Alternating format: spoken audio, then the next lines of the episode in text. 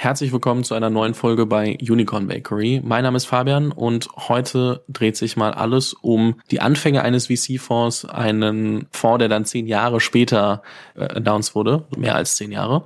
Und dann aber auch, was das eigentlich die aktuelle Marktlage für VCs bedeutet, weil ich glaube, als Gründer versteht man oft die Dynamik nicht so richtig. Was passiert denn da gerade eigentlich und welcher Druck herrscht bei VCs und was bedeutet das eigentlich für mein Fundraising und was muss ich damit eigentlich mitbringen, um für so einen Fonds spannend zu sein? Und dafür habe ich mal eingeladen Daniel Kuiper-Knorr von Speed Invest.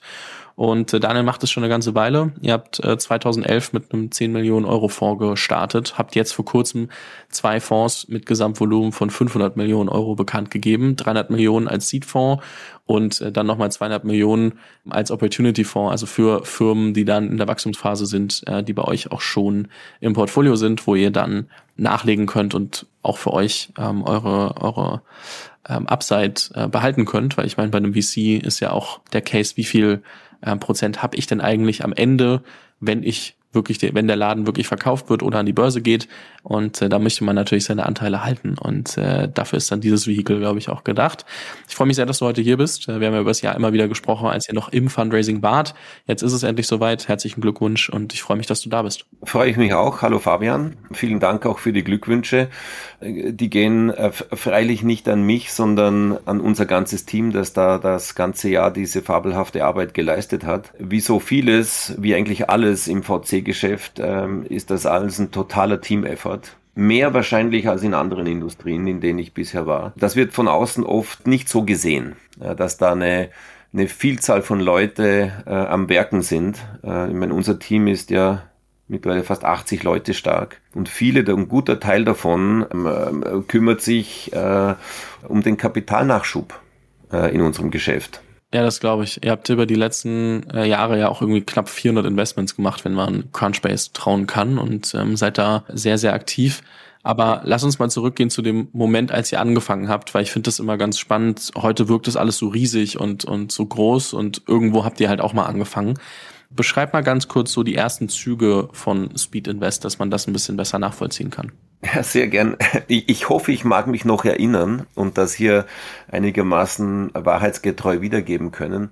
Das war in den Jahren 2009-2010 als der Oliver Holle, der Werner Zahnt, meine Wenigkeit, ähm, der Michi Schuster äh, und der, der Eric Bowie ähm, zusammengesessen sind. Das war für uns so am Ende der Earnout-Periode von unserem Tech-Exit, den wir davor im Jahr 2006 zusammengebracht hatten. Hatten wir dann noch eine, eine drei, äh, drei Jahre lange Earnout- und Locker-Periode abzu, äh, abzuwarten. Und dann sind wir zusammengesessen und gesagt, so, was wäre denn jetzt das nächste Ding ähm, äh, zu tun? Äh, und nach einem relativ kurzen Überlegungsprozess sind wir eigentlich mit der Idee dann aufgewacht, lass uns einen Venture-Fonds machen. Nach aller Erfahrung, die wir aus unserem eigenen Venture-finanzierten Technologieunternehmen hatten, damals gegründet, äh, mitten ins Platzen der Nasdaq-Bubble hinein im Jahr 2000, ähm, dann das Unternehmen nach viel Up und Down erfolgreich verkaufen konnten im Jahr 2006, ähm, äh, und dann äh, unmittelbar nach dem Ausbruch der globalen Finanzkrise ähm, mit der Idee in den Markt zu gehen, einen, einen Venture-Fonds zu starten, mag in der, im Moment verrückt erschienen haben, aber jetzt äh, 10, 12 Jahre äh, in der Rückschau äh, es war zwar hart, aber man hätte wohl keinen besseren Moment treffen können. Wir hatten damals ähm, ein 10 Millionen kleines äh, es war eine Friends and Family Boutique. Ja, das war aus vielerlei Hinsicht kein Fonds, der heutigen Standards eines, eines VC-Fonds genügen könnte. Ja, er war, er war klein, er war ein schräger Setup, ähm, er war horrend teuer.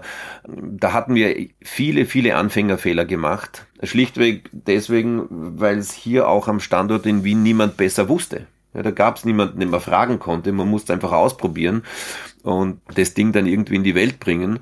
Ähm, jetzt elf Jahre später funktioniert der Fonds gut. Alle LPs haben mehrfach ihr Geld zurückbekommen ähm, ähm, und ist noch immer noch ein gesundes Portfolio äh, in den Büchern. Das hat dann so den Startschuss äh, gegeben für das, was wir über die folgenden zehn Jahre bis heute dann aufbauen konnten und wir jetzt da sind mit einer gesamten Asset under Management von äh, doch über einer Milliarde Euro.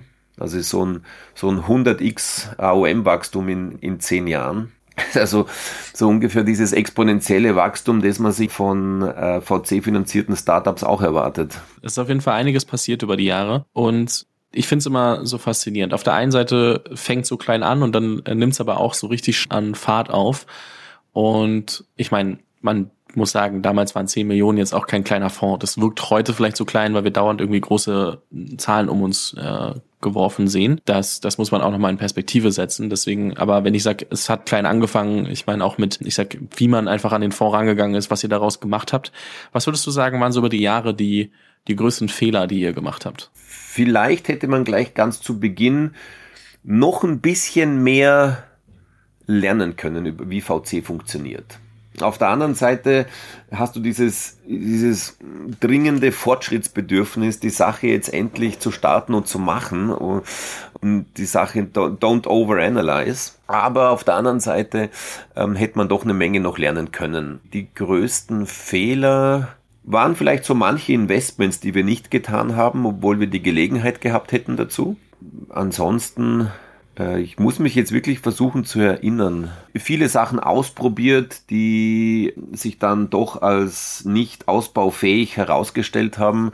So hatten wir zum Beispiel in dem zweiten Fonds im Jahr 2015 den Versuch eines Startup-Studios unternommen ähm, das dann nicht funktioniert hat, wobei ich einschränkend sagen möchte, es hat für uns nicht funktioniert. Das soll nicht heißen, dass dieses Konzept per se äh, nicht funktionieren kann, ähm, nur aus, wir glauben aus einem Fonds heraus, dessen primäres Ziel ja immer noch ist, ja, eine, eine, eine finanzielle Performance für die LPs zu erzielen.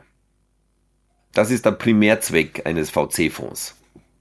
Ähm, aus dem heraus ein, ein Startup-Studio zu bauen, ähm, das verträgt sich wohl nur bedingt. Beziehungsweise waren auch wir vielleicht nicht die richtigen Leute dafür, das zu tun. Also es gab dann immer wieder dazwischen so, so einzelne Initiativen, die man ausprobiert hat, die nicht funktioniert haben, aber das ist dann ähnlich wie bei Startups auch. Ja, probierst du Sachen, probierst du Märkte, probierst du Produkte, probierst du Features, funktionieren nicht, nimmst du sie wieder zurück. Und eine ähnliche Entwicklung ähm, hat eigentlich auch die, die, die, die Speed Invest genommen. Ähm, wir haben verschiedene Geografien ausprobiert, ähm, Expansionen in bestimmte Themen hinein, die dann nicht funktioniert haben, wieder zurückgenommen. Das ist, glaube ich, ein nie endender Lernprozess. Der soll, glaube ich, auch nie enden. Aber ansonsten wirklich schlimmste Fehler mag jetzt vielleicht komisch klingen, fällt mir keiner ein. Wenn, wenn, wenn, wenn er mir übers Wochenende einfällt, schreibe ich ihn dir noch. Sehr gut. Was ich da auch immer spannend finde, ich meine, wie sehr blickt man denn auf Firmen, die man, in die ihr investiert habt, zurück und sagt, boah, weiß ich nicht, hätten wir das nochmal, müssen wir das jetzt nochmal, also hätten wir es nochmal gemacht, wenn wir es jetzt äh, so sehen. Denkt man dann über Firmen, die pleite gehen als Fehler nach? Oder ist es ein, also man muss gleichzeitig sagen, es gehört zum Prozess dazu und ich glaube, es verstehen viele Gründer und Gründerinnen nicht, dass da manchmal so ein Mismatch an, an, an Incentives auch herrscht, weil als VC brauchst du ja ein, zwei, drei Firmen, die deinen ganzen Fonds zurückzahlen im Normalfall und da ist es normal, dass viel pleite geht, aber denkt man dann über diese Firmen als Fehler nach oder ist es dann auch einfach okay, wenn das passiert? Nein, freilich denkt man nach. Ja, es wird regelmäßig Portfolio äh, äh, einem Investmententscheidungen einem Review im, im, im Team unterzogen ähm, und damit geschaut, bei, gerade bei denen, die nicht funktioniert haben, ähm, war da was, was wir im Moment der Investmententscheidung nicht gesehen haben, zwar gesehen haben, aber nicht aus, entsprechend gewürdigt haben, haben wir in der Due Diligence Dinge ausgelassen, die wir hätten tun sollen, fragt man sich immer wieder. Manche Investments ist dann schon so, dass das hätten wir uns tatsächlich sparen können. Wobei man muss ja als Venture Capitalist quasi pathologischer Optimist sein. Sonst, sonst hast du, glaube ich, in dem Geschäft nichts verloren. Du musst wirklich krankhafter Optimist sein und dann probierst du einfach Sachen immer wieder aus. Ja, also, sobald du aufhörst auszuprobieren, beginnt es vorbei zu sein. Davon bin ich ganz, ganz fest überzeugt. Frage ist immer nur, man muss rechtzeitig erkennen, wann sich ein Versuch nicht, nicht auszahlt. Ja, und das sind natürlich, im, es ist im Modell, wie du richtig sagst, eingebaut, dass man die Mehrzahl der Investments verlieren wird. Das ist nun mal so. Das lehrt uns alle Erfahrung. Jede Statistik erzählt das. Äh, im, Wesentlichen kommt es darauf an, dass die paar wenigen, die die guten Anlagen haben, denen die Chance zu geben, richtig groß zu werden. Verstanden. Was ich da anschließen will als Frage, was ich mich immer wieder frage, ist, du hast gesagt, okay, der, der Zweck eines VC-Fonds ist das Geld der äh, LPs, Limited Partner zurückzuzahlen. Gleichzeitig ist natürlich die Frage, welche Verantwortung habe ich als VC und als Investor? Also sagen wir, ich sehe eine Firma, die kann auf jeden Fall, ähm, das, also die kann groß werden, die kann das Geld mit sich bringen und äh, das wir brauchen, um den Fonds auch zurückzuzahlen und, und wirklich ein guter, guter Case sein. Gleichzeitig weiß ich, dass wenn ich darüber nachdenke und ein bisschen hinter die Kulissen gucke und mir das eingestehe, dass sie auch gleichzeitig vielleicht nicht nur Positives mitbringt, mache ich das Investment oder nicht? Also, das kommt jetzt darauf an, auf, auf, auf, auf dieses nicht nur Positives mit sich bringen, auf welchen Vektor man das, äh, das hinausspannt, ja, in, in welchem Zusammenhang man das sieht. Und wenn man Zweifel hat im Moment des Investments, ähm, ich würde mal als Beispiel zum Beispiel so eine Sache wie Klarna nehmen. Ist jetzt ein brutal hartes Beispiel, weil du ein kleines Subset an Leuten, die damit schlechte Erfahrungen gemacht haben, jetzt mal generalisieren musst. Aber ich meine, Klarna ist was, was ja äh, als Modell aktuell äh, Konsumenten ermöglicht, Sachen zu kaufen, die sie sich oftmals nicht leisten können. Ähm, und damit davon ausgeht, da, also und am Ende, wir sehen, ist, bis zu einem gewissen Grad ähm, ist es eine sehr, sehr große Firma geworden. Jetzt vielleicht nicht ganz so groß, wie sie letztes Jahr mal kurz angepriesen wurde, aber ähm, trotzdem immer noch eine sehr große Firma. Und als VC rein aus finanzieller Sicht muss ich das Investment machen. So, wenn ich die Chance habe, in einer Seed Series A da zu investieren, muss ich es aus rein finanzieller Sicht machen. Gleichzeitig, wenn ich dann mir dann überlege, okay, gut, ich überlasse jetzt sehr, sehr viele Menschen da draußen ähm, sich selbst, äh, verleite sie dazu, Sachen zu kaufen, die sie sich nicht leisten können und begünstige dadurch auch, dass sie gegebenenfalls ähm, ja nicht mehr wissen, wo oben und unten ist mit ihren Schulden und weil sie einfach dann sich übernehmen, ähm, ich, ich äh, sich ja gar nicht so viel Gedanken drüber machen und verleite sie dazu, dass sie eben Schulden machen. Jetzt kann man sagen, okay, ich gebe denen die Verantwortung, dass sie ähm, auf sich selbst aufpassen, dass sie sich damit auseinandersetzen und gleichzeitig ist aber das Produkt natürlich was, was darüber, was es so aufgezogen ist, dass ich nicht drüber nachdenken muss als Konsument. So und diese, ich glaube, dieser dieser zweite Layer, der passiert, wenn ich wirklich drüber nachdenke, was dieses Modell, wenn das Klarna Modell funktioniert, mal mit sich bringt, hätte mich ja auch in der Seed Series A vielleicht schon abschrecken können.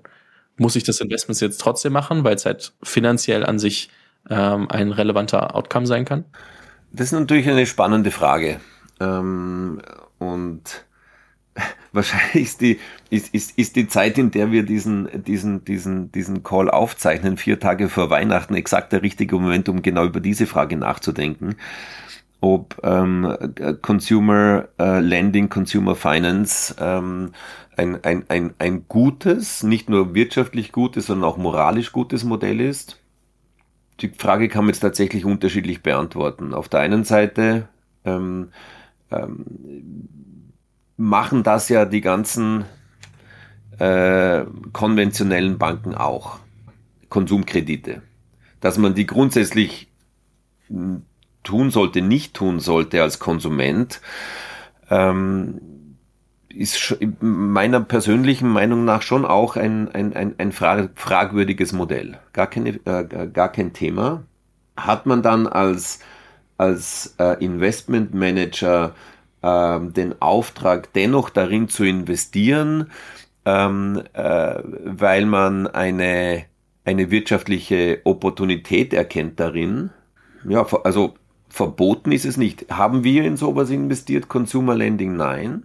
Würden wir es tun, kommt drauf an. Es hat sich ja dann tatsächlich auch für viele kleiner Investoren, die später gekommen sind, ähm, auch gar nicht gelohnt. Ähm, für die, ich kenne jetzt die, die internen Metrics und Zahlen nicht genau, aber für die, die ganz am Anfang investiert haben, ist es immer noch ein, ein, ein, ein erfolgreiches Investment.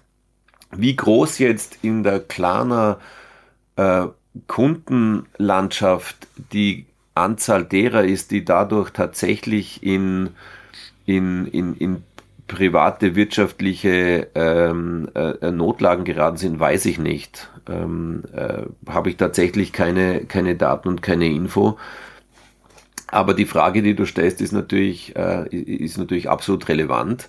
Gerade jetzt auch im, im, im zunehmenden, meiner Meinung nach auch vollkommen richtigen ähm, Aufkommen ähm, der ganzen ESG-Thematik ähm, ist natürlich auch das zu betrachten. Aber eben, ich komme zurück zu meinem ersten Argument.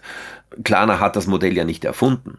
Ja, die haben es nur technisch ähm, in einer, in einer angenehmeren, ähm, geschmeidigeren äh, UX äh, ähm, ähm, umgesetzt.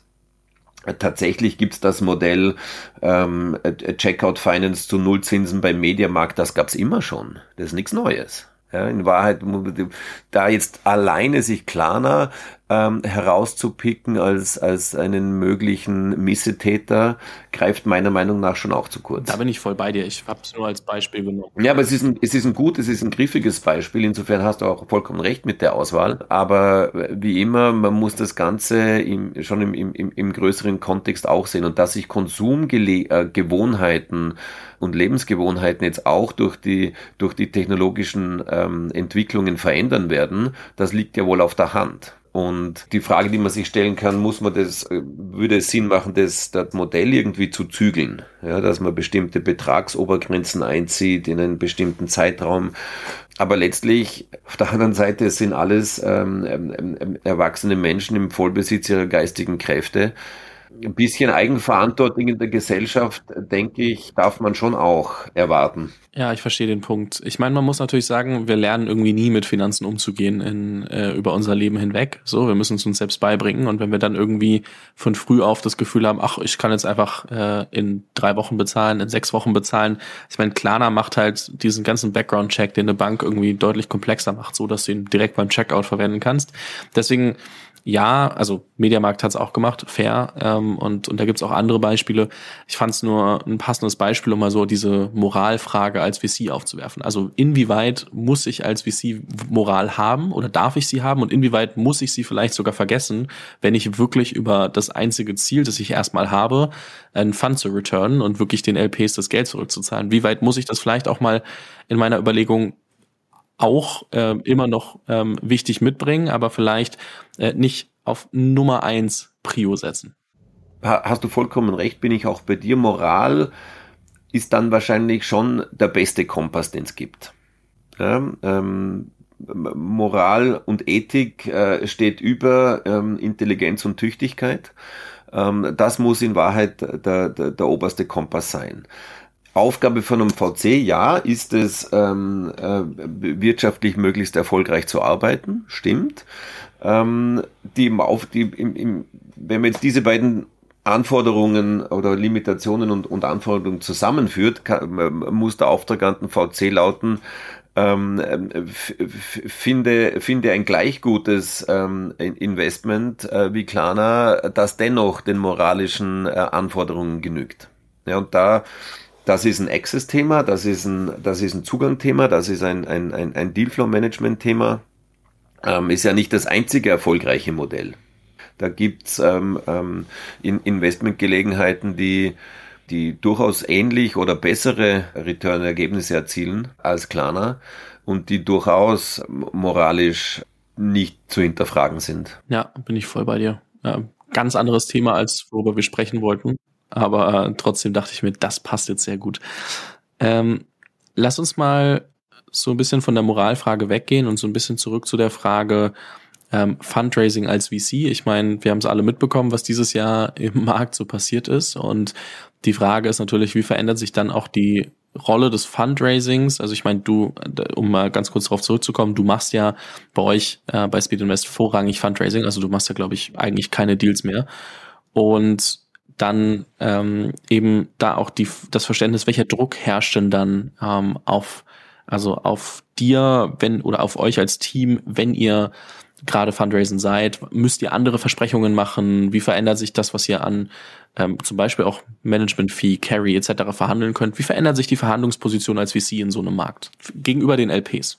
Ich hätte noch nicht beobachtet, dass sich die, die Verhandlungsposition äh, dramatisch geändert hätte. Tatsächlich ist es so in unserem Fall, dass im Verlauf der zehn Jahre die Terms von unseren Fonds immer LP-freundlicher wurden. Ja, also ich habe eingangs erwähnt, der erste Fonds war horrend teuer, ähm, signifikant teurer, also jetzt an quotaler Management-Fee aus dem aus den gesamten AOM heraus als, als die aktuellen Fonds. Das mag natürlich auch ein Ergebnis äh, der jetzt durch deutlich angewachsenen Fondsgröße sein, aber tatsächlich sind unsere Terms mit jeder Fondsgeneration LP-freundlicher geworden. Jetzt kann man das dahingehend interpretieren, dass unsere Verhandlungsposition mit jeder Fondsgeneration schlechter wurde. Oder aber, dass wir einfach aufgrund der erreichten Größe auch den LPs dann noch weiter entgegenkommen konnten, was jetzt die Höhe und Berechnung und Verrechnung der Management-Fee zum Beispiel betrifft. Dass man aber jetzt als, äh, als Fondsmanager ähm, den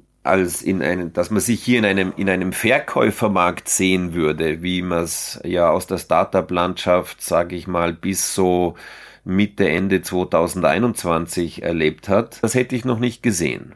Da mag's einige wirklich etablierte Fonds geben, die jetzt also so 20, 30, 40 Jahre im Markt sind, die großen amerikanischen Marken, vielleicht den ein oder anderen ähm, aus Europa noch dazu zu zählen, die tatsächlich sehr schnell raisen können, die die Wartelisten haben von LPs, wo die LPs ähm, mitmachen, also einem, sich einem Zwang unterworfen fühlen, mitzumachen, weil sie sonst riskieren, für den nächsten Fonds nicht mehr eingeladen zu werden. Also davon sind wir, glaube ich, noch weit weg. Ähm, in, in, insofern kann ich nicht feststellen, dass sich jetzt unsere Verhandlungsposition den LPs gegenüber dramatisch zu unseren Gunsten verschoben hätte. Es ist, es ist, ein, es ist tatsächlich ein, ein Sales-Job. Wir haben ein gutes Produkt entwickelt. Das ist ein Produkt, das muss in beide Richtungen verkauft werden. Das muss in den Startup-Markt verkauft werden und in den Investoren Markt. Interessanterweise spricht die, meiner Meinung nach die ganze Industrie zu Recht sehr viel über den ganzen Dealflow, Startup-Szene, Unternehmertum, alles richtig. Ohne das wird es auch nicht funktionieren, aber es wird zu Unrecht sehr wenig über die, über die Investorenseite unseres Geschäfts gesprochen. Äh, ich verstehe eigentlich auch gar nicht warum weil so ein Fonds ist ja tatsächlich ein zweiseitiger Marktplatz. Da müssen beide Seiten bedient werden, mit einem guten Produkt versorgt werden, bevor man dann dieses, dieses Flywheel, von dem jeder im, im, im Marktplatzgeschäft spricht, in, in Schwung setzen kann. Und letztlich ist so ein Fonds ja auch ein wie so eine Art Getriebe, wenn man das jetzt mechanisch betrachtet, zwischen dem sich sehr schnell drehenden Startup-Ökosystem und dem sich sehr viel langsamer drehenden LP-Ökosystem. Und die Aufgabe, in der sich ein Fonds da in der Mitte hineinstellt, ist, ist die, nämlich diese beiden sich in total unterschiedlichen Geschwindigkeiten drehenden Ökosysteme miteinander zu verbinden, ohne dass es einen zerreißt. Ich hätte jetzt auch gar nicht so sehr das Gefühl gehabt, dass sich eure Marktposition verbessert, eure Verhandlungsposition, sondern vielleicht aufgrund dessen, dass der Markt sich dreht und wir jetzt irgendwie immer wieder gehört haben, dass viele der großen LPs irgendwie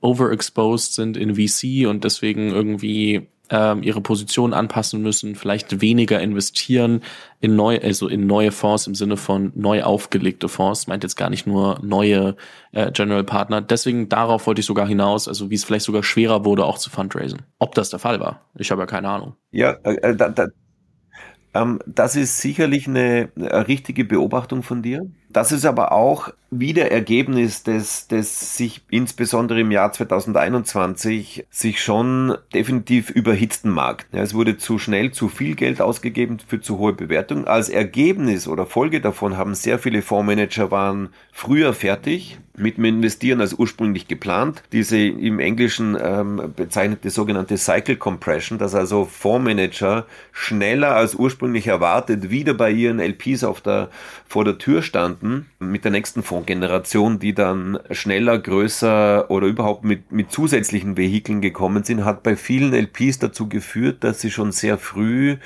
das Kapital, das sie für 2022 vorgesehen gehabt hätten, ausgegeben haben. Zusätzlich kam der Umstand, dass die, die Kapitalmärkte beginnend schon eigentlich im Ende Q3 2021 begonnen haben zu drehen. Jetzt ist das Thema ja jetzt schon seit 15, 18 Monaten bald ähm, am Tisch. Zinswende ist da, Inflation äh, wird sichtbar hat dann dazu, der Rückgang auf den öffentlichen Kapitalmärkten hat dazu geführt, dass die ganzen Großkapitalallokatoren in ein Übergewicht in ihrer äh, Private Market Allokation gerutscht sind und mussten als Folge davon äh, die Commitments äh, für diesen Teil ihrer Asset Allocation ähm, aussetzen, pausieren, äh, reduzieren, was es natürlich für alle Fondsmanager im Markt schwer gemacht hat.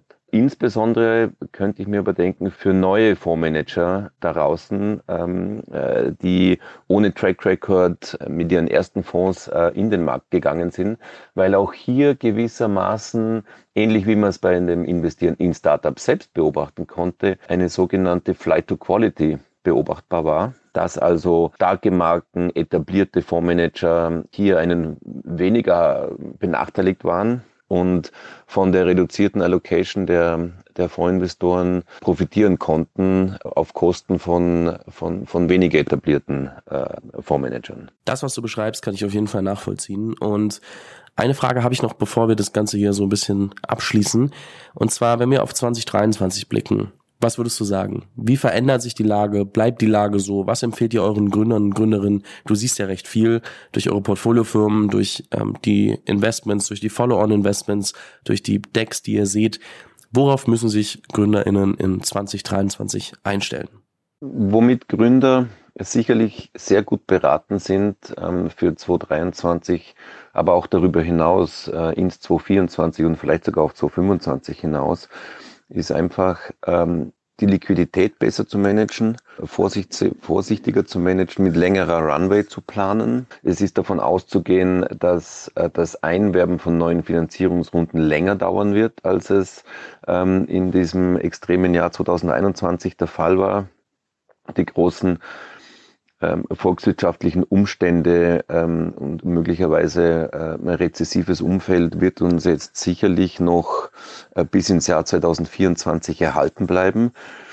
Ähm, auf der anderen Seite, es ist sehr, sehr viel ähm, noch freies Kapital im Markt. Also dieses sogenannte Dry Powder, das sich über alle Stufen von Venture Capital, von Pre-Seed über Seed, äh, über die verschiedenen alphabetischen Runden äh, bis in die späten Wachstumsphasen hinein äh, verteilt vorhanden ist, hat nie gesehene Größenordnungen erreicht. Aber obwohl so viel da ist, wird es ähm, wahrscheinlich sehr, sehr vorsichtig investiert werden. Das heißt, die guten Unternehmen, die gute Metriken haben, die ähm, weiterhin äh, wachsen, mit gesunden äh, KPIs wachsen, die werden fundraisen können. Für alle anderen wird es sicherlich schwer werden, insbesondere hart auf dem Prüfstand derzeit, und das wird wahrscheinlich auch länger noch so bleiben, äh, Startups äh, mit ähm, wenig bis nicht tragfähigen Geschäftsmodellen. Das wird sehr sicher sehr, sehr schwierig werden, ähm, Geld zu bekommen, wenn man nicht schon eine bestimmte, bestimmte Größe erreicht hat. An sich sonst solche Prognosen ähm, äh, zu treffen, immer schwierig. Aber Vorsicht, Vernunft und Sparsamkeit ist äh, sicherlich nicht der schlechteste Ratschlag für Gründer auf die nächsten 12 bis 18 Monate. Daniel, vielen lieben Dank für deine Erfahrungswerte, auch deine Einschätzung zu 2023, zum ganzen Markt, Fundraising für VCs und ähm, alles drum und dran. Ich verlinke natürlich äh, Speed Invest und auch dein LinkedIn-Profil und dann kann man sich das alles nochmal genauer angucken, wer möchte. Und ähm, ansonsten würde ich sagen, viel Erfolg mit dem neuen Fonds. Man sieht ja schon einiges. Ähm, ich bin sehr gespannt, wo es hinführt und ähm, da bin ich mir sicher, dass wir uns bald mal wieder hören. Vielen lieben Dank. Vielen Dank fürs Zuhören. Falls dir diese Folge gefallen hat, dann musst du auf jeden Fall mal den Unicorn Bakery WhatsApp Newsletter auschecken. Dort bekommst du ein bis zweimal die Woche von mir äh, entweder eine persönliche Sprachnotiz oder eine Content-Empfehlung, Blogpost, Video etc. für Dinge, die du als Gründer unbedingt wissen, lesen, hören musst. Am einfachsten ist es, du klickst auf den Link in der Beschreibung und meldest dich an. Ansonsten kannst du auch auf jungunternehmerpodcast.com slash newsletter gehen.